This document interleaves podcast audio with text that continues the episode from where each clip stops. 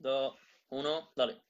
¿Qué tal chicos y chicas? Bienvenidos a My Fitness Podcast, bienvenidos al episodio 11 y en este caso eh, es una entrevista en la que tanto yo como Alberto vamos a entrevistar a Nacho Portillo, que es un placer traeroslo y bueno, comentaros antes de empezar un poco, antes de empezar con la entrevista, que el formato de esta entrevista va a ser un poco distinto a la temática que llevamos eh, llevando estos, bueno, los episodios que hemos subido. No va a ser tan concretamente, no vamos a hablar del puro entrenamiento, ni nutrición, ni nada relacionado con lo que viene siendo el rendimiento en el entrenamiento con cargas, sino que vamos a hablar de cosas más de, eh, como puede ser el emprendimiento, eh, o marketing digital, estrategias que pueden ayudar también a entrenadores personales que se dedican a este mundo, ¿no? que también creo que le puede venir muy bien y por eso mismo traemos un experto eh, como puede ser Nacho Portillo. ¿no? Entonces, si te parece Nacho y si te parece a ti también Alberto, empezamos con la entrevista y la primera pregunta que creo que es interesante que planteemos a Nacho es ¿quién es Nacho Portillo? Preséntate un poco. Bueno, pues muy buena primera pregunta para conocernos todos un poquito mejor. Pues bueno, eh, ya lo habéis dicho, mi nombre es Nacho Portillo, soy el CEO y fundador de Kinetic Media, agencia de marketing digital, y habrá gente que se preguntará por qué está un tío de marketing en un podcast de fitness, ¿no? ¿Qué tiene que aportar? Pues bueno, básicamente llevo varios años trabajando mucho en el sector del fitness. Eh, comencé con Power Explosive, David Marchante, que muchos reconoceréis, donde estuve como director de marketing un par de años. A partir de ahí luego desarrollé una idea junto a mi amigo Marcos Gutiérrez, Marcos Conquer en Instagram, y creamos lo que hoy es AudioFit que es una gran startup basada en la formación, en fitness, eh, un modelo de suscripción, podríamos decir como Netflix, más o menos, pero en audio. Y a partir de aquí llegó un punto en el cual decidí centrarme 100% en mi agencia, porque también en mi agencia trabajamos con gente bastante importante del sector fitness, como en Ecobat, Sergio Martínez, Titan Fit, también con empresas, por ejemplo, la como Nutrisano, Indica Montiel, eh, Anten Puyol, bastante gente reconocida del sector y por eso mm, al final en muchos programas de temas de fitness y demás, porque al final nos hemos especializado mucho en este sector. Y luego respecto a mí, pues para presentarme rápidamente, pues la primera pregunta que mucha gente suele tener es eh, ¿qué has estudiado? ¿Qué has hecho para estar ahí? Etcétera. Bueno, eh, siempre digo que lo más importante no es lo que he estudiado, sino cómo he actuado durante toda mi vida, la experiencia que he adquirido y demás. Yo estudié la carrera en Administración y Dirección de Empresas en la Universidad Complutense de Madrid y también tengo el máster en Dirección de Marketing Digital del IE Business School, donde, bueno, entré con una beca del 100% porque fui ganador de sus premios emprendedores. Yo empecé a emprender en tema de los premios emprendedores, tanto en la UCM como en el IE, como a nivel nacional e internacional, y luego ya me centré un poco más en lo que es todo el sector privado únicamente. Así que esa podríamos decir que es una buena definición. Y bueno, también me gusta mucho el deporte y me gusta mucho entrenar. Vale, y dicho esto, eh, bueno, yo creo que mucha gente te conocerá por lo que tú has dicho, o sea, toda la gente con la que trabaja y demás, pero ¿cuáles, son, ¿cuáles fueron tus inicios cuando empezaste a interesarte en marketing, en el deporte y, bueno, tu adolescencia, más bien dicho? Bueno, eh, en el marketing me empecé a interesar cuando tenía 19 años, más o menos, porque yo estaba en segundo de carrera yo había tenido un año primero bastante, bastante malo. El nivel de la UCM es muy alto y yo, pues no, el primer año lo pasé bastante mal, la verdad. De hecho, no aprobé casi ninguna asignatura. Al siguiente año me puse más en serio, me puse las pilas y empecé a emprender. Eh, me apunté a una primera competición de emprendedores, que era Youth, hoy se llama Explorer, y a partir de ahí una bola de nieve y me empecé a interesar cada vez más y más en el marketing digital. Eh, respecto al fitness, bueno, yo toda mi vida me ha gustado mucho el deporte. Yo ya lo he contado en algún vídeo, yo iba con el sueño de ser futbolista profesional. Yo jugué al fútbol de alto nivel entre los 7 y los 18 años. De hecho, eh, si me hubieran dicho con 12 o 13 años que yo iba a ser emprendedor y que no iba a ser futbolista, no me lo hubiera creído, porque yo dedicaba mi vida al fútbol. Y cuando cumplí 17 años, bueno, tuve la mala suerte de que mi padre falleció por un cáncer. Eh, a partir de ahí dejé un poco de lado todo el tema del deporte, perdí la motivación y la ilusión. Y como os digo, pues empecé a estudiar y me dediqué más al tema de marketing. A raíz de todo esto, cuando yo estaba en la carrera, un buen amigo mío con el que he trabajado mucho tiempo aquí en Kinetic, eh, me enseñó un vídeo de Power Explosive y me dijo, oye, tú que ahora estás en el gimnasio, ponte a ver estos vídeos. A raíz de ahí vi un par de vídeos de David, no los entendí, no me gustaron mucho, pero dije, este tío me cae bien y hablé con él, eh, contacté con él, nos reunimos, nos tomamos un café y él tenía un proyecto entre manos, que era Power Explosive Center, y a raíz de ahí yo fiché por Power Explosive como director de marketing y bueno, el resto es historia, podríamos decir. Qué bueno, tío, muy bueno. Qué bueno. Eh, bueno, pues a relación que has dicho ahora en esta pregunta, has contestado Alberto que has dicho que empezaste a tus 19 años. Eh, nos gustaría saber qué consejo, qué le dirías a tu yo de 19 años. Bueno, pues le diría muchísimas cosas, ¿no? Pero también le quitaría un poco la gracia. Yo creo que al final tenemos que aprender a equivocarnos. Eh, no podemos hacerlo todo perfecto y probablemente si yo no hubiese cometido esos errores o no hubiese hecho las cosas de esa manera, no sería el que soy hoy por hoy. Eh, pero si tengo que dar un consejo que además sea también aplicable a otros emprendedores de esas edades, el primero sería paciencia. O sea, yo sé que todos los emprendedores somos por definición impacientes, lo queremos todo, lo queremos ya, lo queremos a lo grande. Yo siempre he tenido esa mentalidad, por eso me gusta mucho Estados Unidos también, que es una mentalidad que va mucho más con mi persona, pero hay que tener paciencia, al igual que en el deporte. O sea, al final tú no puedes eh, empezar de 0 a 100 y el día de mañana ya estar en Mister Olympia, ¿no? Pues hay eh, que aprender el poder de la constancia. Yo siempre digo que hay una similitud muy importante entre el emprendimiento y el fitness, yo, por ejemplo, cuando empecé a emprender y, por ejemplo, estuve en la primera competición en Youth Emprendedores, eh, yo lo hacía mientras hacía la carrera. Eh, yo calculé que en unos seis meses más o menos que estuve incubado, dediqué unas 500 horas a Youth, es decir, a ir a seminarios, formaciones, a la incubadora, a trabajar. Y al final eso se hace porque yo también tenía una mentalidad de deportista, de saber pues que tú no consigues las cosas porque un día vas al gimnasio o vas al campo de entrenamiento y te pegas una carrera y ya está. No, no, hay que estar pico pala, pico pala, pico pala, trabajando, trabajando, trabajando. Y ese es el mejor consejo que yo le podría dar a un emprendedor. Y luego, pues, si hay un consejo un poco menos difuso, sería que se formen, que se formen muchísimo, que hoy en día tienen la suerte de que hay un montón de gente, pues, como yo o como muchos otros en YouTube, en podcast y demás, dando contenido de valor, algunos no tanto, otros más, pero al final tienen esa oportunidad y fíjate, cuando yo tenía 19 años, que han pasado 5 años, tengo 24 ahora, había alguna cosa, pero no era tanto. Era mucho más tema de libros, que había que comprarlos o piratearlos. Hoy en día, pues... En los eh, últimos años se ha ido todo más eso es, se ha ido ampliando muchísimo al final y eso, eso es muy positivo al final, porque sí que es cierto que hay que filtrar más contenido, pero bueno, al final el que algo quiere, algo le cuesta. Yo siempre digo que cuando empezamos tenemos muy poquito dinero y mucho tiempo, con lo cual hay que utilizarlo y cuando ya vamos creciendo un poquito, pues tenemos menos tiempo y más dinero y hay que saber cómo utilizar ambos. Qué bueno. Y, bueno, ¿qué le dirías tú a, un emprendedor, a una persona, eh, qué hacer para diferenciarse de la gente promedio? Es decir, ¿Qué diferencia alguien mediocre, como entendámoslo como algo normal, de alguien exitoso? pues mm, muchas cosas. yo creo que la personalidad no es implícita, es decir, no naces con ella, porque también se va forjando a lo largo de los años. De hecho, yo cuando era un niño era bastante más tímido, era bastante más, me costaba mucho el relacionarme con gente, o sea, con mi grupo de amigos no tenía problemas, pero quizás no era el típico chaval que siempre va gritando por la calle, hablando con todo el mundo. Y claro, hoy cuando doy charlas, pues ahora con el COVID más complicado, pero antes pues con 300, 400 personas, pues mucha gente me dice, oye Nacho, joder, ¿cómo has hecho eso? ¿Qué consejo me podías dar?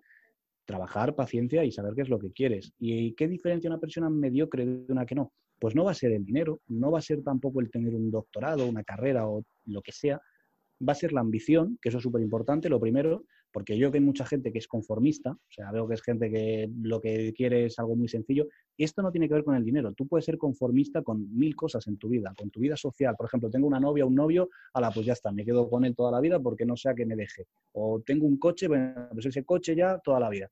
Ser conformista para mí es algo muy peligroso cuando no eres feliz con ello. Y dicho esto, lo primero es ser ambicioso, pero lo segundo es trabajar por ello. O sea, yo he conocido a un montón de gente, pero a un montón súper ambiciosa, de decir, sí, sí, yo voy a ser millonario, voy a tener esto, voy a tener aquello, pum, pum, pum, pum, pum, pum, y se pierden en el día a día. Con lo cual yo diría que las dos características principales, aunque luego habrá muchas más, que diferencian a alguien, mm, vamos a decir, excelente o casi excelente de una persona mediocre, son esas dos. Es decir, tener la ambición, saber qué es lo que quieres y luchar por ello. Claro, a mí me gustaría añadir una cosa, y es también lo que yo diría que sería la capacidad de sacrificio. O sea, eh, todos queremos tener mucho dinero y ser exitosos, Totalmente. pero nadie quiere pasar por el, bueno, nadie, solo muy pocos quieren pasar por el trabajo duro, el pasar muchos días trabajando. Nadie quiere sacrificarse. Claro, claro, eso es. Totalmente, pero a veces incluso con el emprendimiento lo, que tienes es que no, no, sabes a veces por dónde tirar. Y eso es lo más complicado. Y imagino que en el fitness pues puede pasar también, ¿no? A mí me pasó las primeras veces que pisé un gimnasio que decías, bueno, ¿yo y qué hago? Pues, pues esta máquina o aquella. Y ahora cuento las series, no las cuento, pues estás perdido, no sabes por dónde tirar. Y en el caso del emprendimiento es un poco más complicado aún porque hay mucha gente que se quiere poner fuerte, pero hay mucha más gente que se quiere hacer rica. Con lo cual hay muchos caminos falsos, hay muchas personas a las que no debes escuchar, hay muchas dudas, te estás jugando dinero, te estás jugando tu carrera, porque al final aquí en Estados, en Estados Unidos, por ejemplo, eh, un chaval de 18 años dice que va a emprender y la familia dice, wow, increíble, eh, en términos generales, entiéndase, pero hay mucha más motivación. Y aquí es un poco, bueno, a ver qué va a hacer el chaval, ¿no? A ver, venga, y cuando lleva un año o dos y no le va demasiado bien, a lo mejor lo primero que dicen los padres es, oye, que estás, estás perdiendo el tiempo, por favor, eh, mm, por favor, vete a una empresa, ese tipo de cosas. Entonces, bueno, hay que saber también por dónde tirar y sacrificarse, claro que sí. Sí, sí, muy bueno. Es que, o sea, 100% de acuerdo.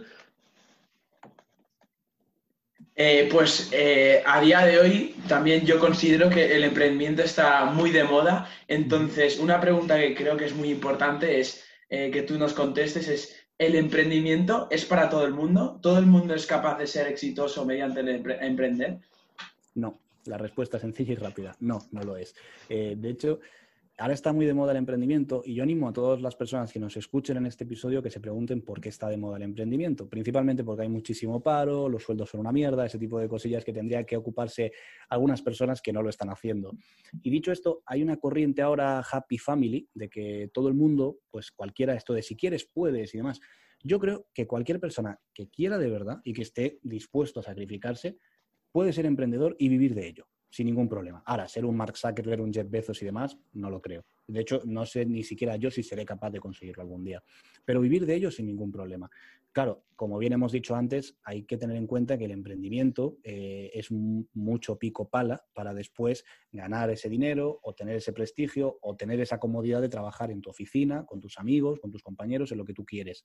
Pero para eso hay que trabajar no creo que cualquiera pueda hacerlo porque no creo que todo el mundo esté preparado ni mental ni físicamente para aguantar eso. O sea, es sencillamente porque creo que a la gente se ha acomodado mucho. Si entramos al instituto, nos dicen lo que hay que hacer, la tarea, los amigos, el horario, vas a la universidad, tienes el formato de todas las asignaturas que hay que hacer, los trabajos, los exámenes, memorizas, vomitas, te aprueban y sales y lo, lo que suele pasar es que no sabes ni por dónde tirar. O sea, dices, ¿y por dónde voy? Pues el emprendimiento es justamente eso, es un campo a través y llegue usted a donde pueda. ¿Y puedo ir por aquí? Bueno, pues puede, y por allí, pues también. Entonces, yo creo que no todo el mundo puede. Tampoco creo que todo el mundo tenga que ser emprendedor, que eso es súper importante. O sea, yo me acuerdo que un día me invitaron a dar una charla en mi, en mi facultad, eh, porque había ganado los premios y demás, y la decana lo primero que dijo fue, todo el mundo tiene que emprender. Todo el mundo tiene que, al menos una vez en su vida, probarlo y emprender. Y cuando yo di mi discurso dije todo lo contrario, dije, no todo el mundo tiene que emprender. O sea, si todo el mundo emprende, vaya negocio, quién contrato yo? O sea, me quedo yo sin, sin trabajadores, no puede ser. Igual que no todo el mundo tiene que ser funcionario, ni policía, ni médico, ni bombero. Claro, claro, claro. Hay que, o sea, tiene que haber cierta diversidad. O sea, ni todo el mundo puede ser eh, Mark Zuckerberg, ni todo el mundo puede ser... cada uno lo suyo. Claro. Y todos los, oficios, los oficios son importantes, cada uno tiene su función.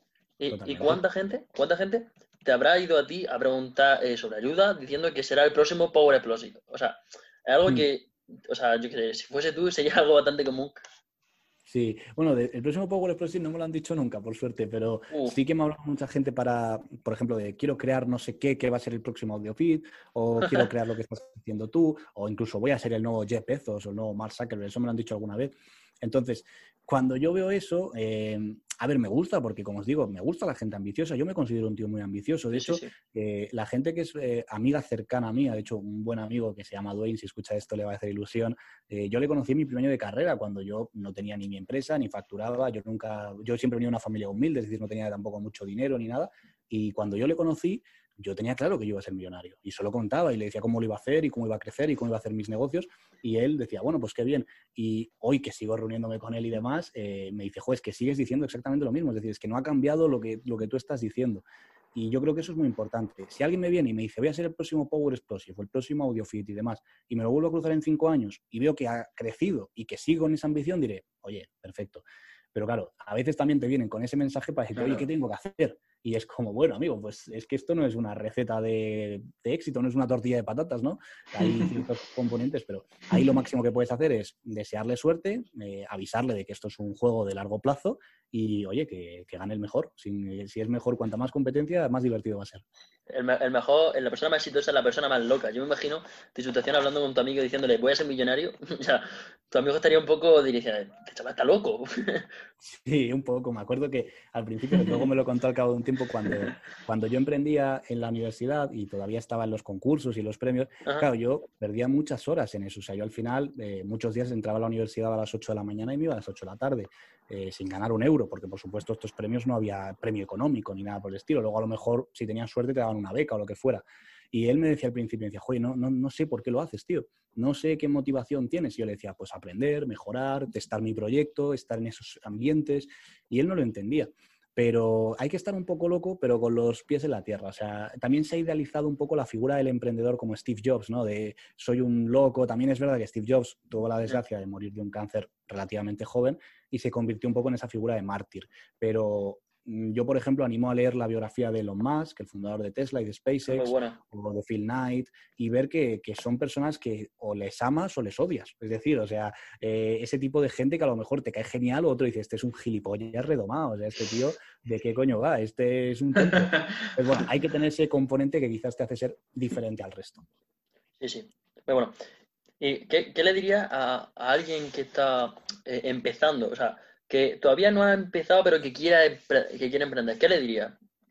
Bueno, lo primero que si lo tiene ya claro, pues lo primero que tiene que tener en cuenta es qué es lo que va a hacer. Eh, un error muy grande que yo veo y que yo mismo tuve cuando yo empecé a emprender es que cuando estamos en la universidad o en un proyecto o lo que sea, lo primero que hacemos es enfocarnos en la oferta. Es decir, eh, mis oficinas, mis empleados, cómo voy a hacer este servicio, tal, pero es todo erróneo porque tú tienes que construirlo todo en base al cliente. Y esto es muy complicado. Yo al principio no me enteraba de nada y lo veía súper difuso y súper complejo. Y, por ejemplo, el método Lean Startup y demás que te dicen, no, no, tú haz un PMV, tú, todo muy sencillo, pero busca el primer cliente, testea, valida. Claro, esas palabras, dices, testear, validar, ¿eso, eso qué es? O sea, ¿qué, qué, tengo que hacer? ¿Salir a la calle y vender a alguien como un comercial? Y yo pensaba, pues si la universidad me dicen todo lo contrario, me dicen que tengo que hacer un plan de negocios, irme a un banco o irme a una empresa, no sé qué, hacer un presupuesto, ser muy profesional. si hablo con un cliente que parezca que yo tengo la super empresa del mundo. Y al final me di cuenta de que eso funciona pues cuando eres el hijo de Aznar y te dan 500.000 euros para crear tu empresa y 20.000 contactos cualificados, pero cuando eres un Nacho Portillo que, que, no es nadie, que está empezando desde abajo como cualquier otra persona, pues tienes que centrarte mucho en el cliente. Eso es complicado, pero si te centras en ello y de verdad entiendes por qué te van a pagar, es decir, en qué les estás ayudando, cuando consigues tu primer cliente, es muchísima información, porque dices, vale, este cliente tiene este problema, por ejemplo, se quiere poner en forma, no lo ha conseguido, ha habido otras alternativas, yo le he llamado la atención, ¿por qué? ¿Qué le he dicho? ¿Qué, trigger, qué mm, disparador he activado en su mente? Mm. Y a partir de aquí es cuando empiezas a darte cuenta de que la información es poder de verdad. Y eso es súper importante. Y hoy en día ya con el tema digital, eh, es que puedes recopilar todo. O sea, estamos hablando de que yo, por ejemplo, con, todas las campañas que tenemos, en budos y demás, puedo saber en todo momento qué está haciendo toda persona en mi web o con mi publicidad y demás. Y todos esos datos, sí que es verdad que por separado no valen nada, lo que hay que hacer es juntarlos y sacarles partido. Pues como los ingredientes con una comida, ¿no? Pues si me como un trozo de cebolla o un trozo de pimiento no, está igual de rico que si me como un sofrito, ¿no? Pues, pues esto es igual. lo que le podría decir a esas personas es que en primer lugar sigan formándose, sigan aprendiendo, que se centren en el cliente y que nunca dejen de preguntar. Porque a los clientes hay que preguntarles, que parece que cuesta dinero y todo lo contrario, preguntar, preguntar, preguntar, absorber y en base a eso, oye, vamos cambiando las cosas. Pues llegados a este punto de la entrevista, eh, vamos a pasar por las dos preguntas que siempre les hacemos a todos los que llevamos aquí a nuestro podcast y es que nos digas cuáles son tus referentes. ¿Cuáles son aquellas mm. personas en las que tú te fijas o aquellas personas, bueno, que por su trayectoria te, gusten, eh, aquellas personas que te motivan en definitiva? Bueno, yo creo que aquí sería complicado escoger unos cuantos. Eh, a ver, pues principalmente a mí me gustaba mucho Mark Zuckerberg eh, cuando yo empecé a emprender fue una figura que a mí me llamó mucho la atención porque me vi la película típica de la red social que hemos visto todos alguna vez, ¿no? Y dije, joder, este tío me mola su rollo. Me, me cogí el libro, para el que no sepa, está basado en un libro y que son de los juicios de Facebook, yo no los conocía. Eh, y está muy bien ese libro porque además es mucho más amplio que la película, te cuenta de verdad cómo fueron los juicios de Facebook y, el, y demás. Y cuando yo empecé a ver ese tipo de cosas de Zuckerberg, yo veía lo que yo quería como emprendedor. O sea, yo no quería ser emprendedor únicamente para hacerme rico. O sea, el hacerme rico era un trámite, pero yo lo que quería de verdad era dejar una huella y cambiar las cosas. Es decir, y sobre todo dejar un mensaje. O sea, yo quería demostrar que de verdad si se quiere se puede. Es decir, que al final en España el tema del inmovilismo social es muy complicado, el tema de que alguien venga de abajo, vaya hasta arriba, y eso típico de eso no se consigue, eso es mentira, eso es publicidad, eso no sé qué. Y yo quería ser yo ese caso y decir, oye, yo sí que puedo hacerlo, yo sí que lo he hecho y quiero explicarte cómo. A partir de aquí, eh, bueno, un referente clarísimo, Eminem, como no, el que me siga en redes lo sabe, soy muy fanático de Eminem por su, por su historia, por su vida. Eh, también recomiendo mucho leer la biografía de Eminem, me parece que incluso si no te gusta el rap, pero te gusta el desarrollo personal y la superación, es una historia del carajo, eh, buenísima, mm, sinceramente yo la recomendaría a tope.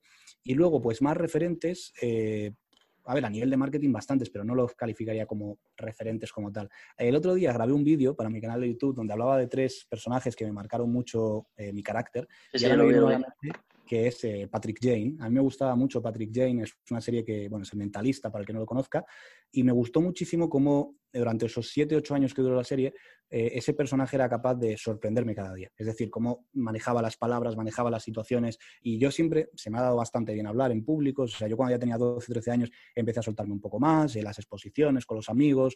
Eh, me relacionaba con grupos diferentes de gente y aprendía más o menos a influenciar, a entender a los seres humanos y dije, wow, pues molaría mucho, ¿no? Que, que, la inteligencia gane a la fuerza, porque yo me crié en un barrio muy complicado y ahí pues hablar servía de poco, había que, que, tener otras virtudes y me gustaba mucho ese personaje. Yo diría que fueron mis principales referentes y bueno, luego pues referentes no conocidos, como algún amigo concreto, algún compañero de carrera que he visto que se ha sacado la carrera trabajando a la vez, que tiene un mérito de, de la leche, pero de la leche, mi padre, por supuesto, también, pero principalmente así que pueda conocer la gente, podríamos dejarlo en estos que te he dicho. Qué bueno. Y bueno, tú has mencionado antes eh, que la información es poder. Y bueno, desde mi punto de vista también. Eh, ¿Podrías recomendarnos algún podcast o algún libro eh, que te guste y te haya inspirado? Mm, uf, muchísimos. Eh, vale, pues bien, empezando por libros que es lo más sencillo. Yo creo que es por donde empezamos todos, eh, porque te compras un libro de 10, 15, 20 euros y ya pues algo vas a sacar. Eh, también lo que diría aquí es que cuando yo recomiendo libros, siempre digo, si a mí el libro me ha gustado mucho, puede que a ti no. O sea, y eso es lo bonito de los libros, ¿no? Pues que a alguno le puede servir tremendamente bien. Yo, por ejemplo, hay un libro que no soporto, que todo el mundo lo recomienda, que es Padre Rico, Padre Pobre, de Robert Kiyosaki. Me parece un libro muy banal, muy sencillo, muy... Eh, quizás porque yo estudio ese tipo de cosas, pero yo lo veo y digo, me parece que está mitificado. Luego, libros que a mí me gustaron mucho. Eh, depende, para marketing, eh, esto es marketing de Seth Godin, eh, en cuanto a biografías de emprendimiento, Nunca te pares de Phil Knight, la biografía de Elon Musk, también Apunta a las estrellas y llegarás al cielo, que este es del fundador de Telepizza y luego presidente de Yastel, que es de aquí de España estas empresas, y me gustó muchísimo su historia, una historia muy complicada.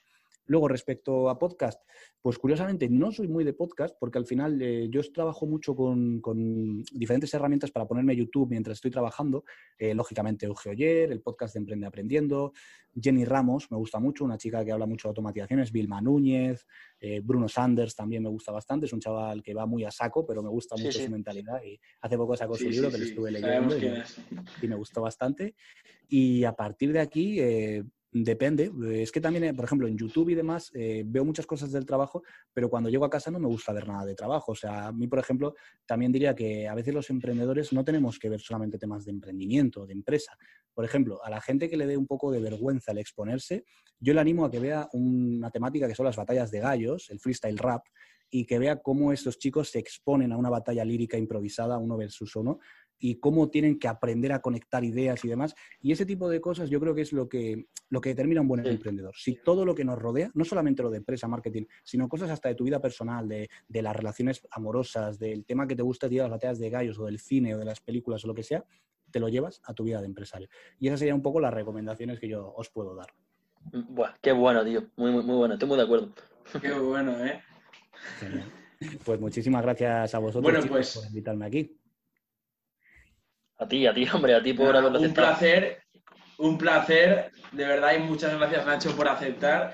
Y, creo que a la gente que nos ha escuchado en este podcast le, ha gustado muchísimo y sobre todo que siempre lo digo y siempre lo decimos tanto yo como Alberto, que haya salido de aquí con algo aprendido, con un aprendizaje, ni que sea una de las personas que nos está viendo.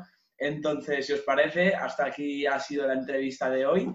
Cortita, pero bueno, creo que de verdad han habido muchas píldoras. eh, creo que. Muchas, muchas. En definitiva, que mm, eso es, o sea, un montón. Eh, creo que es, vamos, una bomba. Eh, me ha gustado muchísimo, me lo he pasado muy bien y he aprendido mucho. Y como os digo, espero que vosotros también hayáis aprendido mucho.